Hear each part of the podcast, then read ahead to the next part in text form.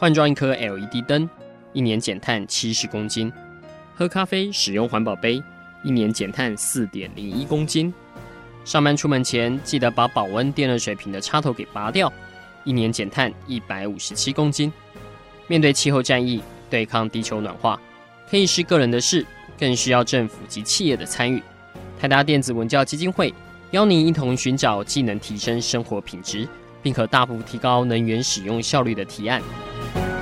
欢迎收听《气候战役在台湾》。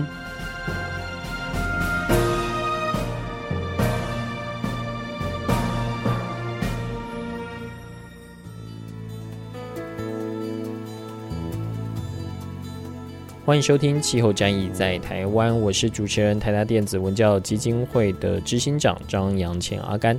今天在节目当中，很高兴为各位访问到伊克里生态物流台湾联络人廖清惠博士，来跟我们谈一下什么叫做生态物流哦。他跟呃，在台湾我们这几年一直希望说，我们整体的交通能够走向一个低碳化、一个电动化。跟这之间有一个什么样的联系？而且，如果是一个比较大的方向，以 ICLEI 这样的一个角度，就是在国际上非常知名的，在做相关，不论是在城市呃 level，或者是像不同的这种呃区域之间，可以共同达到呃减碳的这样的一个目标。那有哪一些的？呃，在物流上面，在绿色交通上面，也可以有一些联系的。我相信都会是今天节目呃我们要讨论的一个重点哦。我们是不是先请呃廖博士跟听众朋友打声招呼？嗯，听众朋友大家好，我是廖清慧。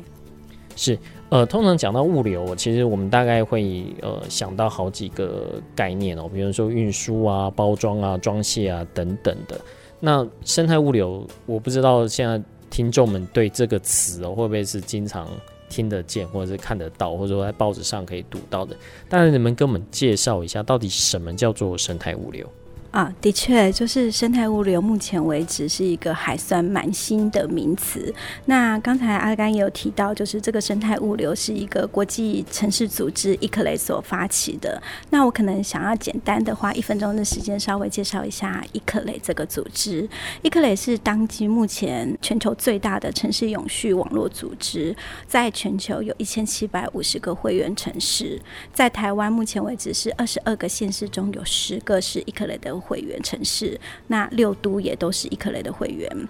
那我们在讲到生态物流的时候，阿甘也提到说，其实就是呃物流的部分可能会有呃一开始的包装，包装之后它会进到仓储，然后仓储之后它会有仓储本身，它可能建筑物本身就有涵盖到绿建筑的部分，然后在仓储管理的部分，它里面的呃物的流动的部分会有很多呃所谓智慧化或低碳化的管理。那最后之后就会有运输的部分，那甚至在运输之后会有废弃物回收的部分，在仓储的包装这一块也都会有废弃物的部分，所以它其实是以一个物流的供应链来看，如何在每一个不同的阶段中可以以。减少资源的消耗，但是我们想要强调的这个部分是生态物流，它是一个城市倡议，也就是我们强调就是以城市治理的角度，然后来提倡一个所谓的绿色物流、智慧物流跟人本物流，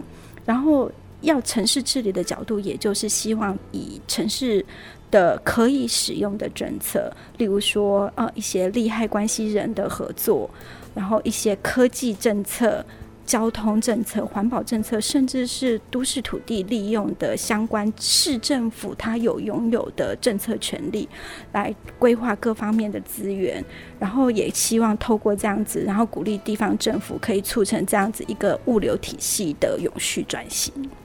所以，以物流来说，就是生态物流，它包含的不是我们一般这种运输的这个物流。刚刚听起来说，其实是更广泛的，而且它呃所判断的看起来也不光只是碳，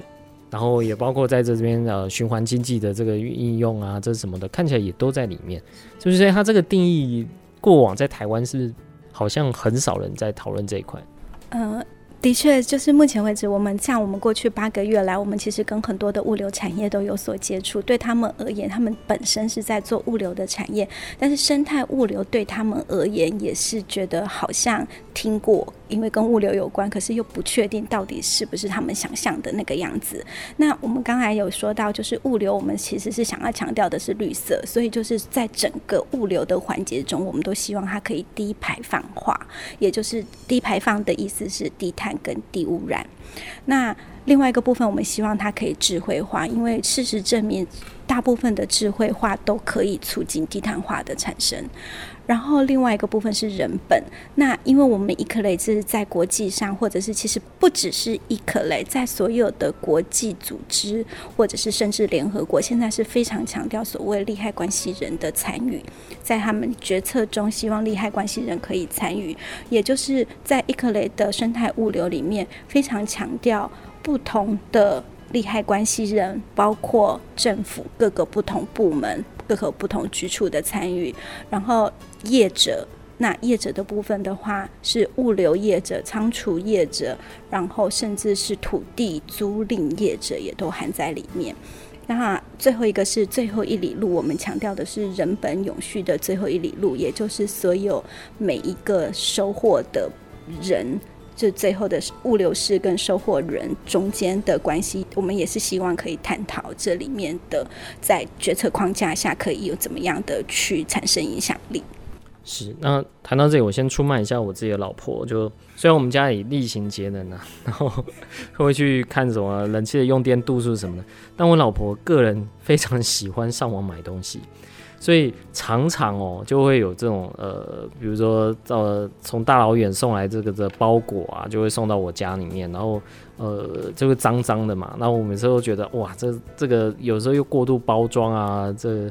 可不可以用一个比较环保的一个方式来做？那呃，其实从这个再往前推哦，呃，我相信大家在这几年因为网购越来越盛行，特别 COVID-19 之后，其实你也会去关心说，呃，你会不会看到这种物流的这种货车啊，它停在那边为了送货，可能会怠速，然后一直排放这个呃黑烟啊，这种柴油车的，呃，甚至是如果再往前再再推的话，就是呃，它整个的仓储是不是？用它这种呃比较环保的呃这个方式啊，是不是绿建筑啊，或者是说它的这些呃派车系统是不是最优化的？呃，我们之前有看到台湾过去是有些案例，它是会会优化，比如说货车的送货的这个的路线，去降低它的二氧化碳排放。那我们也看过在呃许多是应该是超商吧，它可能会运用一些。呃，这个应该算是 L A L T 或者是什么样的一个技术？它比如在补货的这个频率上面，它可以做很精准的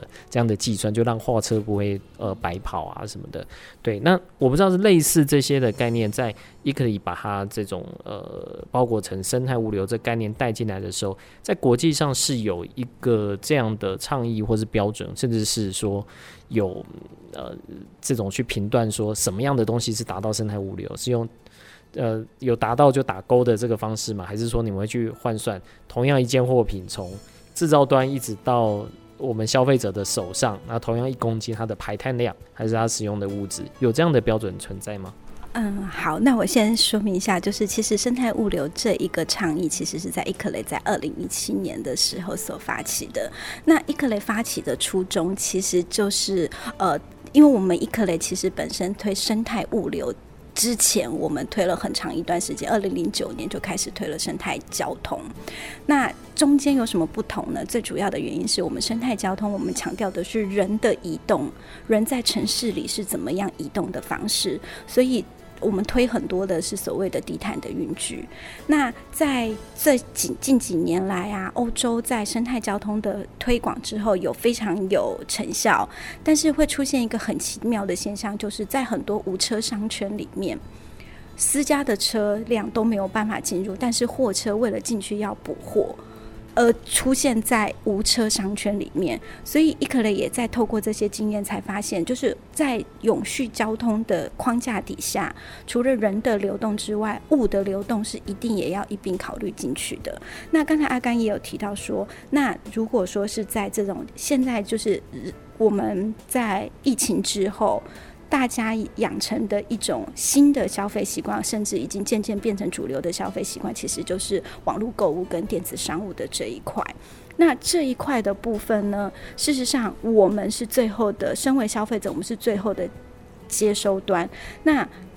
在物流业者，就是刚才提到包装仓储、运送，他们是否有很好的一些的配套措施？老实说，就像呃，就像 Delta 在储能领域或者是各种能源领域上有非常好的呃 idea，或者是非常好的创意，在物流业者事实上也是高手，事实上是在民间。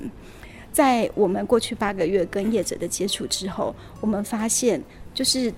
你能够想到的东西，所有的 big data 的大数据的应用，所有的 AI 智慧仓储的运用，甚至是所有的刚才提到的最佳排程，对他们而言，所有可以减少资源耗损的地方，可能都是他们的利基。因为毕竟物流业，他们有一个很大的特色，就是一他们是低毛利，所以他们二他们竞争强度超级大。所以，也就是每一毛钱对他们而言，只要少，只甚至只要少一百公尺的货车的呃行驶距离，对他们而言，可能都是他们的毛利的。必争之地，所以在这种情况之下的话，我们要强调的是，是业者他们这一块其实是走得很前面的。但是我们在这方面，我们生态物流强调的部分是业者走到很前面。那政府的政策，尤其是地方政府，因为我们伊克雷是强调是在城市永续这一块，所以在城市地方政府的部分，如何可以利用政策，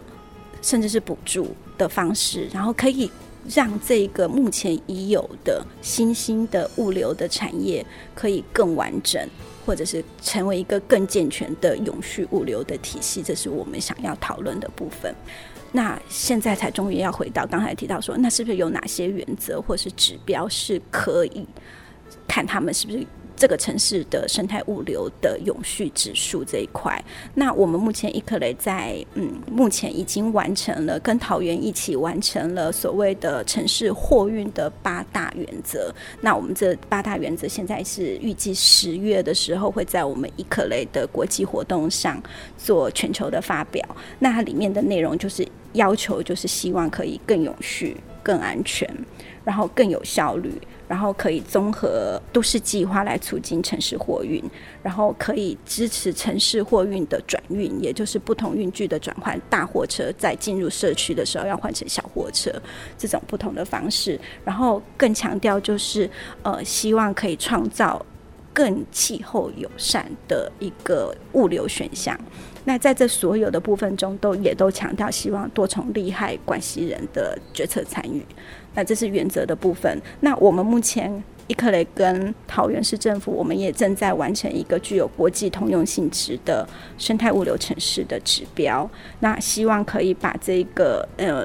桃园这个物流大城的这些经验，可以提供给其他发展中国家来作为参考。那目前为止已经完成了第一版。那我们已经完成了在地专家，就是桃园这边也有召开了一些专资会，然后这些在地的意见也已经回复给伊克雷做进行修正，所以我们预计在呃完成第二版之后，在十月可以开始试着填报这一个指标系统的落地性如何，所以是有的，我们有这个计划，然后也预计明年可以把这样子的一个计划可以给社群里面的其他城市进行填写。呃，刚廖博士已经提到，就是在物流业其实是非常竞争，而且他们能挤的毛巾哦，能能挤的大家都挤完了。那这个时候，呃，再让他们有一个绿色或者是有这种低碳的概念，我不知道对业者来说，他会不会有些抗拒，还是说他们觉得这个已经是未来必然的趋势？那如果你给我一个好的游戏规则，那或许是我可以先做就先抢的先机。我不知道是属于哪一种状况。比较接近你说的第二种，因为很多时候它是一个趋势，例如说智慧化，或者是大数据的应用，这的都是趋势。他们知道这是趋势，所以他们已经开始抢着做。所以如果说今天政策的部分可以让他们可以更容易的完成这一个部分的转型的话，对他们而言其实是非常乐见的。然后另外还有一个有趣的现象就是，我们事实上有些业者，我们去拜访他们的时候，他其实给我们一个很好的提醒，就是我们的智慧化。跟有时候太过智慧化、太过自动化，其实是会排挤了在线第一线员工的就业。而他们智慧化之后，他们会需要可能一百个人之后，他只需要十个人，但是这十个人可能是系统管理员，而不会是原来线上。所以线上会折损的是一百名，不是九十名。所以他有提醒我们说，就是在我们制定这些智慧化跟。如果政府今天要制定更多智慧化或自动化的这样子的一个政策的时候，请务必要考虑到，一定要有足够的配套，才可以把线上线上这一些被取代的人力会有更好的其他的安排，或者是必须要做一些政策宣导或者是教育训练的部分，让这些人可以重新回到这种物流的体系里面。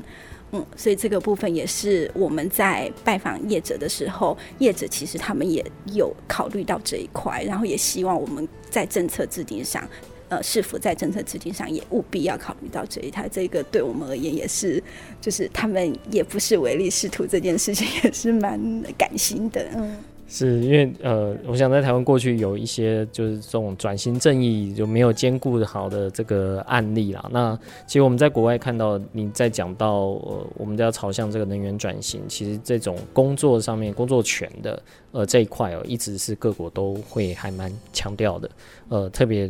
像最近这 COVID-19 啊，其实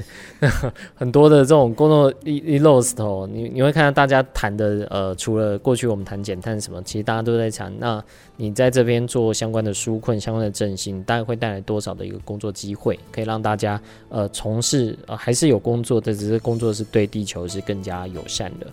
好，那接下来我就来呃，想要更深入的了解一下哦，在目前国际上有没有在执行生态物流的城市或是国家，或是有不错的案例，廖博士可以跟我们来去做一个分享。呃，事实上有的就是呃，我们就以目前为止加入 ECOLABS 生态物流社群呢，我们是一个 community，一个国际的社群，目前城市有十个。那我们在城市治理面向来看生态物流的话，它总体而言还是一些新的观念。所以事实上，我们也是因为看到了一些欧洲的城市，他们已经在。刚才提到，就是除了人之外，他没有考虑到物在城市之间的流动，所以欧美一些有一些琢磨。那也有一些不错的案例。那他们在这些案例上，以城市治理的角度可以区分，大概是六大面向，包括了管制啊，或者是新科技的应用，或以市场机制的方式，除了补助之外，他们可能会有其他的一些市场诱因，然后或者是土地利用，或者是基础建设的部分，或者是怎么样让利害关系人更能够参与进来。呃，然后最重要的一块就是生态物流意识的提升，因为刚才提到说，如果今天都是用网络购物的时候，大家收到这么多的箱子，心里都会觉得有所不安，至少我的同温层会觉得不安。但是能怎么办呢？大家其实是不知道能怎么办的。那这一块其实就是就是政府可以切入的点。那刚才有提到说有哪一些就是很好的城市案例，我今天想要举三个例子。那第一个部分是英国伦敦，他做的部分就是他们有。嗯，我用举例好了。一方面是他们伦敦的部分，他们做了一个货运执法联盟。那这个部分在呃欧洲可能会比较明显的部分，就是当大货车它进入社区的时候，如果它没有适合的停车空间，它就必须要非法违法违停。那违停对马路对。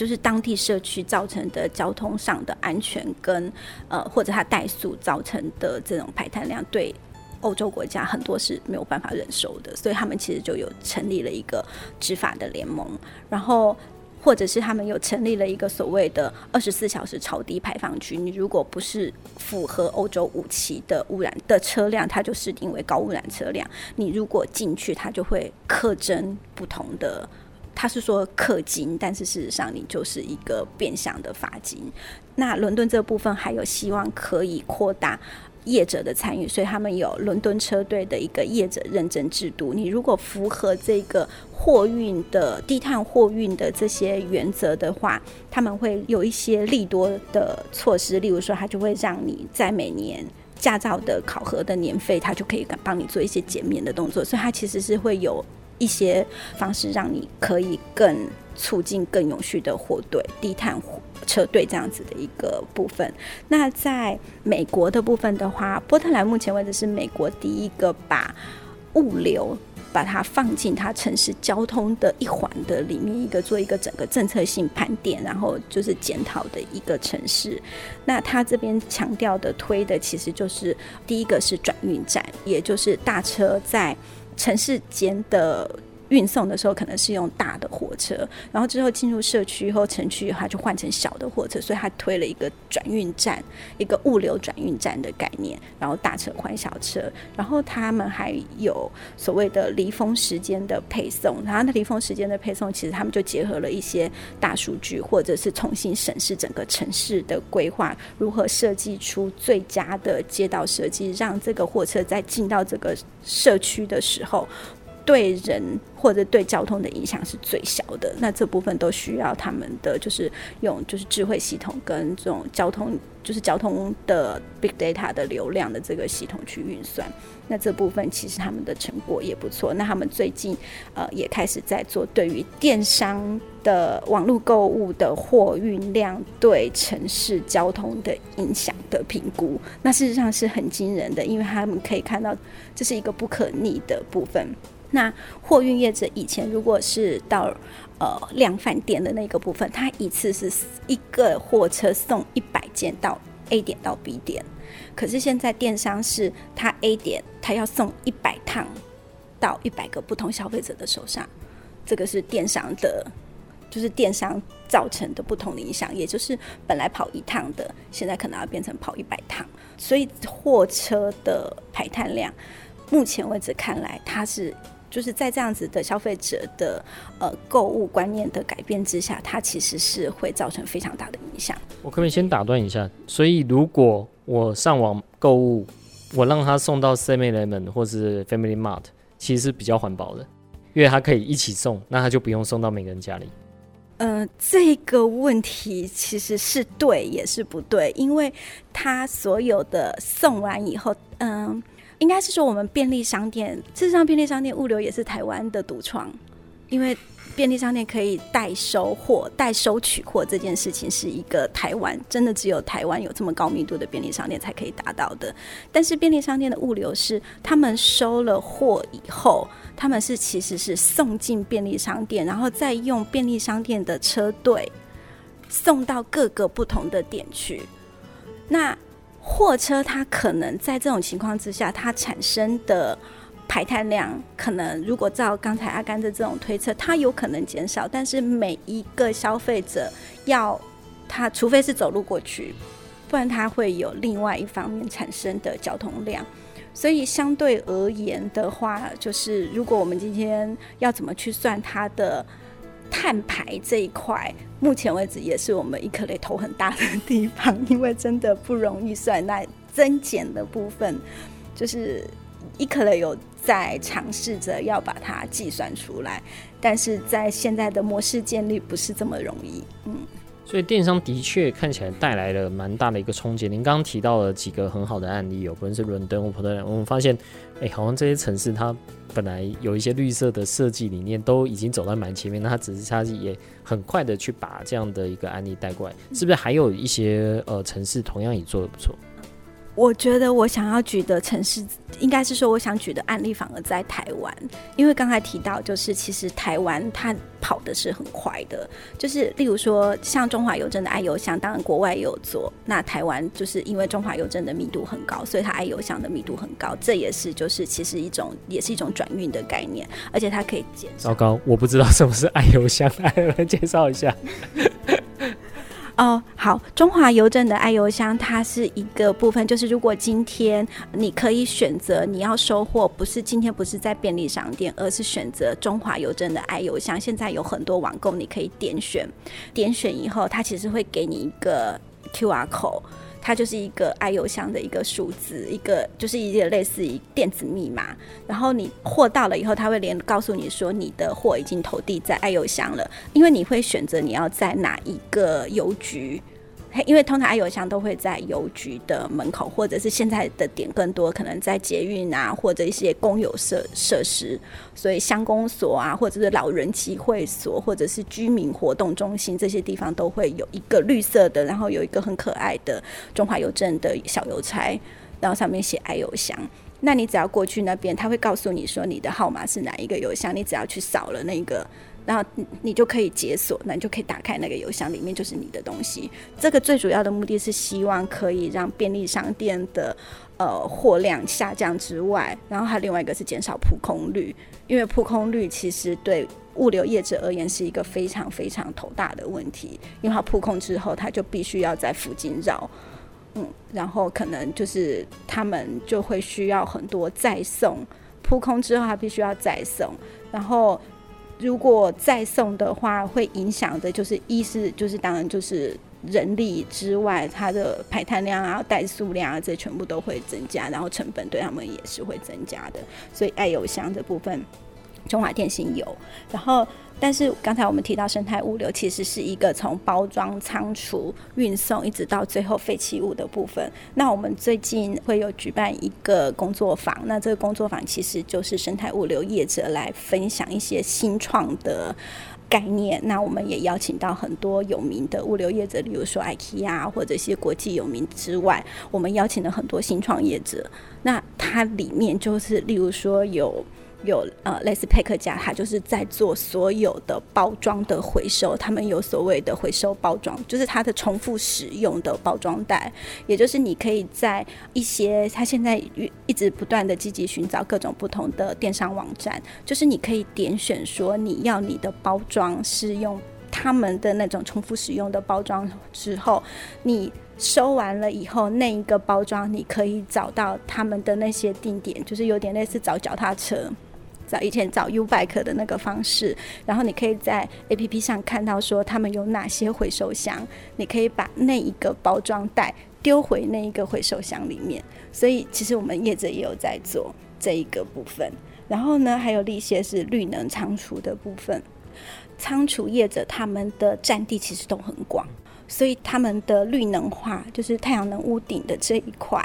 就是仓储业者他们的占地面积都非常的大，所以他们屋顶上的太阳能面板的设置，也是市府现在很想要积极的鼓励他们可以呃去架设更多的太阳能面板，然后来创造更多的绿能，是市府现在努力的目标。那这是绿仓储。那在运送的这一块的话，就是有所谓的低碳车队。那低碳车队当然就是鼓励电动车。呃，那主要鼓励的电动车不是电动货车，因为电动货车目前为止在台湾的市场不是这么的成熟，主要是载重量。那我们现在强调就是最后一里路的部分，你要进入稠密的社区的时候，在社区外面。会有一个，就是市府现在就是想要做一个大溪的一个呃最后一炉仓储，他想要尝试看看，就是在进大溪之前，先有一个转运站，让货车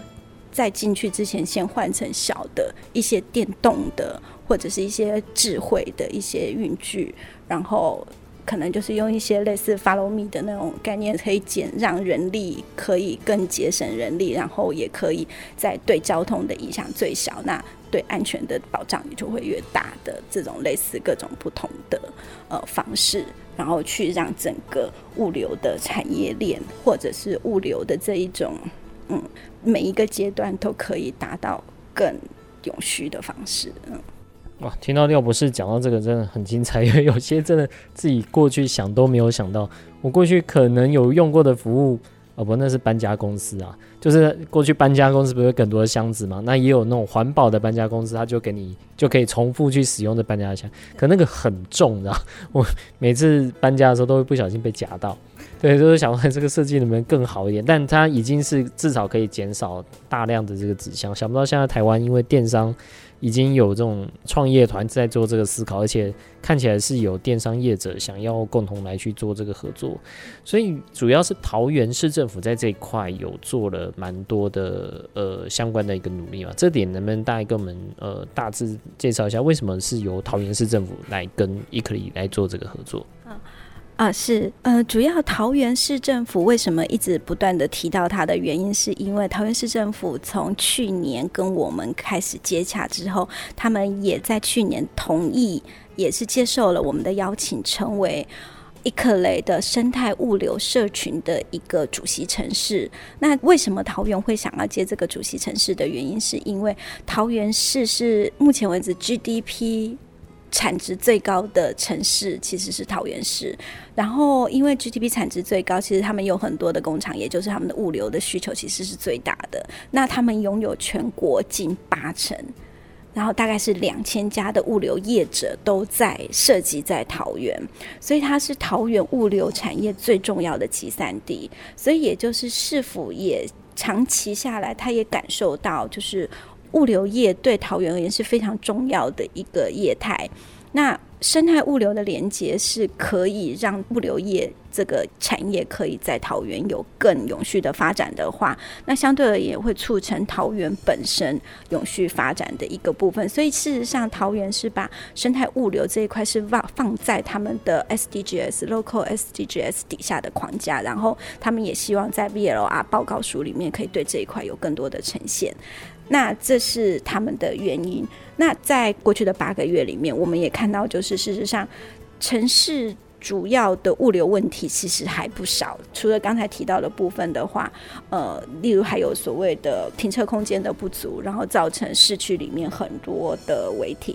然后或者是仓储空间的不足，因为刚才提到仓储，其实他们尤其是现在电商很喜欢自建仓储，像某某 PC Home，他们都是在桃园，他们都有他们自己的仓储，然后这样他们才可以达成他们的六小时收货、十二小时收货，然后二十四小时收货这一个非常的激烈的竞争。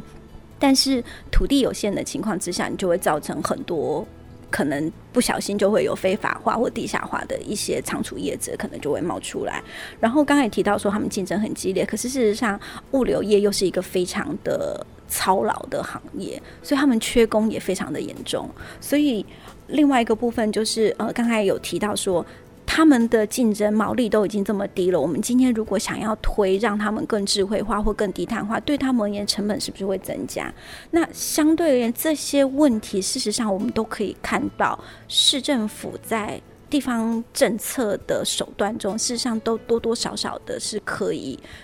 有透过政策手段可以建立更好一点，那大部分可能还是要透过政策的补助或者是政策的一些诱因，然后鼓励他们。像目前为止，就是如果说是最后一里路的话，他们的如果是用电动机车来做货运的话，电动机车目前为止在桃园还是有有一些补助是可以申请的。那对业者而言，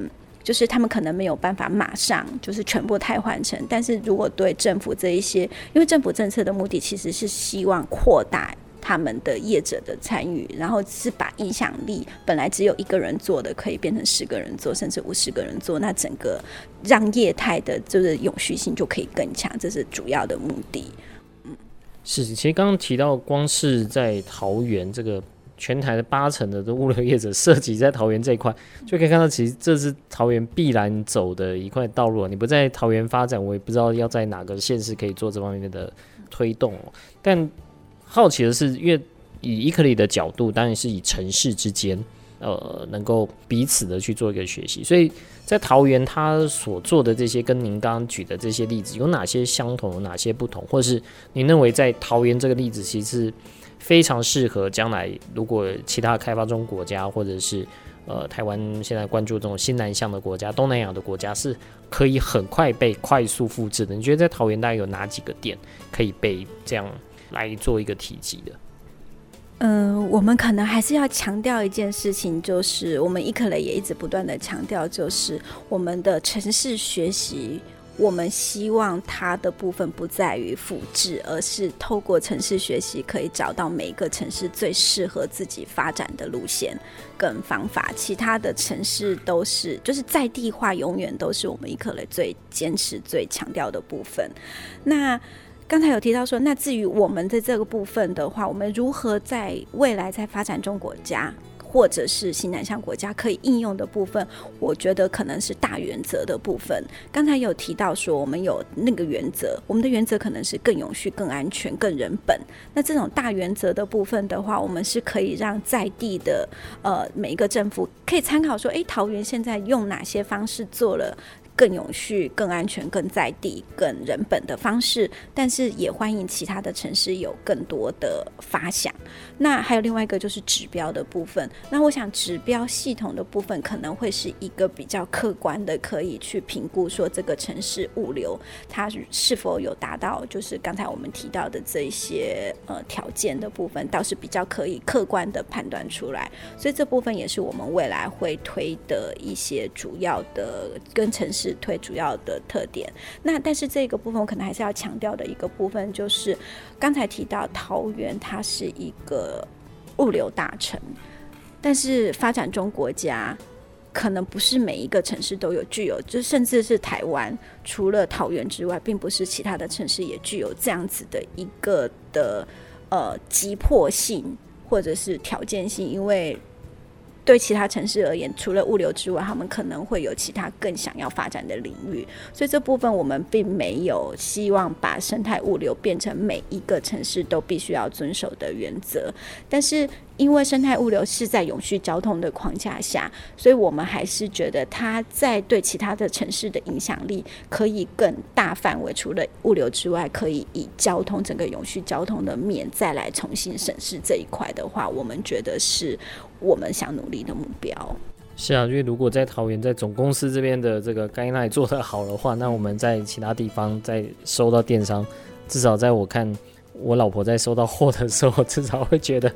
会比较用比较环保的方式做 deliver。因为，这里我倒是有一个呃小问题哦，就是呃你们所碰触的这些业者，有些是台湾本土的，那有些我相信是那种国际大厂，他们可能对这个呃相对来说也经营蛮久的。像台达在波兰那一次的会议，我们就跟 DHL 同台，那他们也提到他们做的这些努力。当然像 DHL 啊、UPS 啊，我相信他们也做了一些投入。这之间如何来去做彼此之间的呃调和？比如我像 UPS 或 DHL 这种大厂，他会不会觉得呃桃园的这个对他来说并不是要求很严格的？或者说会不会有台湾的厂商会说，哎，这些只有那些大厂做得到，呃，我们这些台湾的厂 local 的厂商可能没办法达到这些要求？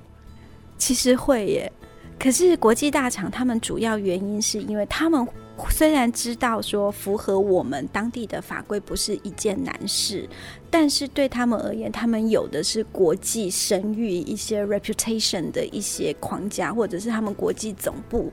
他们自己的总部就会要求，例如说 IKEA 就是他们的总部就会要求全球他们所有的办公室都要完成一些绿建筑应该要有的规范，或者是像 UPS 还有或者是 DHL，他们在总部有一些。有一些原则性的东西是希望，不管你今天设计在非洲还是台湾。都需要遵守的一些呃永续性规范。那这个部分的话，事实上他们的确可以看出来，他们其实有时候会走得比较前面，主要是因为他们在国际的总部的一个整个架构下的。那台湾的业者的部分也是会有一些，有时候会觉得说，哎，那这样子他们就是我们不是国际大厂，我们没有办法做这些。但是事实上，台湾的业者也必须要在这个物流业中生存。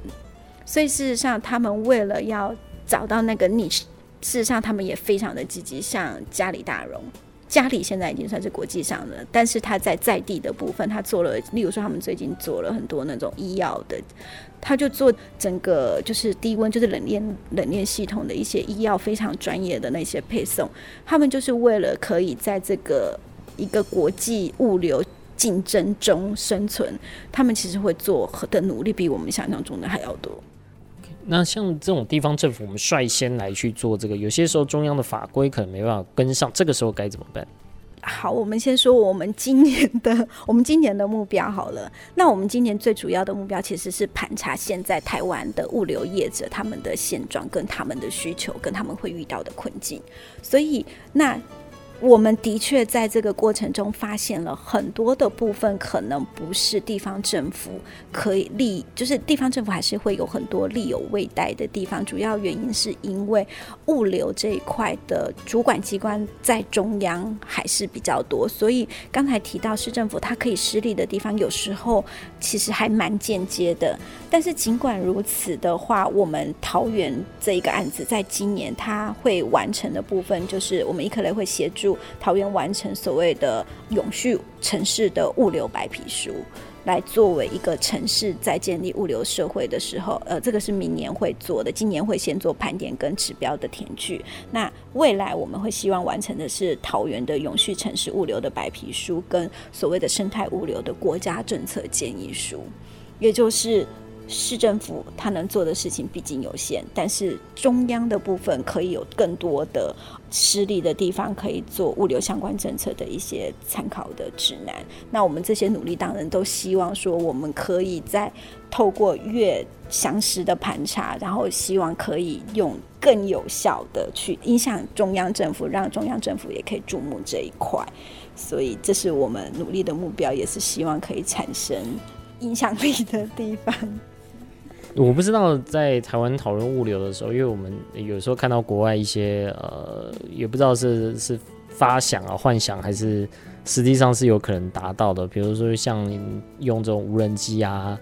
呃，来去做这种可能结合路灯，然后在上面充电，然后再再直接去做这样的一个配送，或者是无人车队，呃，或者等等的这种可能比较呃十年、二十年的那。因为这个跟我们现在实际上看到那个落差当然是很大。我们知道，就您呃现在在做整体的物流业者的盘查，实际上碰到的这物流业，他们对于未来整体的一个想象是非常乐观的，觉得技术上会做一个克服，还是会觉得说，哎，这样这个竞争其实是刚刚已经提到是非常的激烈哦，这个可能到最后会有某一家这样出来以一个什么样的价格，还是说大家基本上还是认为。这个的产业是将来会有蛮多的工作机会可以继续在做投入的。啊，应该是说我们跟着市政府在做这些业者的所谓的现状盘点的部分，我们发现一件事情是，业者只要是合法的事情，他们都会冲得超级快。但是这也是我们在现场看到的一个部分，就是。如果政府的法规或政策这一块跟不上的时候，就会成为他们非常大的困扰。那刚才提到的无人机，可是无人机其实事实上在台湾不适合的原因，是因为在。例如说亚马逊啊、Amazon 他们，或者是美那个 UPS 他们在美国做的，其实都还是所谓的 suburban 的区域，不是在市中心。那市中心的话，就是他们市中心可能也没有办法。但是在台湾或者无人车队也都是他们就是整个 整个城际之间，可能是要从东岸送到西岸的，他们就是非常长的那一个部分，在欧洲也是就是城际间的。那我们毕竟密集度太高，所以这部分可能是要之后再去更。做更多的评估，但是有一个目前为止台湾很想做，业者也很想做的部分，可能是所谓的智慧的车队，可能会有无人车队，也是有可能，可是是小型的无人车队，所以是在社区里面的一些社区里面所谓的呃。仓储里面是没有问题，因为它是封闭的场域。但是在现有的呃现有的公开的马路场域，会出现一个问题是，所有智慧化的有轮子的东西都必须要有牌照。那这个牌照的申请跟认定，就是到最后，就是你需要提供的部分的话，对业者而言，就是他们要是，就是现在当然中央政府会有一些智智慧运具、一些无人运具的一些示范计划，就是科古市那边有 ITS 的这种相对的智慧智能交通的一些相关的计划，但是相对而言，就是在场域的验证中，还是。被牵涉到法规，例如说，你如果是电动三轮车，目前为止，电动三轮车它也是要申请牌照。然后，如果加上一些 AI 的部分，它如果就变智慧运具的话，你会需要有更多的一些政策的部分。那当然，我们中央当然会觉得说，这个是必要的防范。就是以如果要真的产生意外，不得了啊！但是对业者而言，都会觉得说，啊、这个中央真是，这真是管太多啊！你看，我们都已就是他们事实上业界，他们只要随时，他们都会，例如说所谓的 AGV 那种 Follow Me 的系统，他们的 Follow Me，他们就可以直接引入，然后可以节省他们物流是很大的人力的消耗。不然，例如说黑猫，他们说他们进到社区里面，他们的那个可能就是要推一百公斤的货的那种人力推车。你在这么大的太阳下推一百公斤的人力货车，跟如果说有一个东西电动的，或者是它可以跟着你的，你就是一百公斤跟着你，跟你推着一百公斤，这种对他们而言是完全不同的想象。但是如果去除成本的考量之外，他们就是现在也有很多，就是这部分是会卡在中央法规法规上不允许的地方，然后他们就会觉得。在类似这些部分，都会觉得说政策是不是应该要更开放一点？然后还有另外一个强调的是，在中央的部分的话，就是会有呃，希望他们可以有更多的规则来管一些非法的或地下的业者，然后不要影响整个市场竞争的不公平。因为刚才提到仓储的空间很小，那毛利就已经很低了，然后合法的仓储跟不合法的仓储一起在市场上竞争的时候。就会产生一个非常严重的不公平现象。那这部分他们也是希望中央可以去解决的部分。呃，刚刚廖博士有提到，就是在今年伊克里会有这个大型的活动，我特别会把桃园这样的案例，也会把呃相关你们先期做的这些研究去做一个发表。所以在节目的最后，大家能不能跟我们大家介绍一下，是在什么样的场合，我们可以让大家可以看到这样的一个呃整体生态物流，就是台湾的呃经验，可以跟国际上来去做讨论的。好，那在国际上的话，我们呃，我们今年在 ICLEI 在十月的时候会有一个大型的线上的研讨会，叫做 Daring Cities，是一个大胆城市。那其中会有一个议程的部分，就是对永续交通。那生态物流的部分，就是这一个永续交通部分，会在到时候会有一些国际的案例分享，跟我们刚才提到，我们会有八大原则的一个全球发表。那事实上，在桃园自己本身的部分的话，呃，桃园目前为止是否已经选定了五个具有桃园特色的应用场域，要做成示范区。那陆陆续续的话，这些示范区也都会有所谓的公开的一些活动，例如说记者会啊，或者是一些示范。区的一些呃亮点的活动，那这部分的话，就也请密切注意。我们 ICLEI 有生态交通的网站之外，桃园也做了一个生态物流的专门的网页来介绍这部分。那也请大家有兴趣的话，可以打关键字“生态物流桃园”就可以找到了。谢谢大家。好，今天非常谢谢廖博士来到节目当中。如果听众朋友对于生态物流有更多的问题，也欢迎直接在我们 Podcast 或上泰达基金会的低碳生活部落格上面留言，我们会帮您引荐到在桃园，在呃实际上在做生态物流规划的 ICLEI 的办公室哦，来去做呃相关的一个请益。今天非常谢谢廖博士，谢谢。好，谢谢。以上节目由台达电子文教基金会独家赞助播出。台达电子文教基金会邀您一起环保节能爱地球。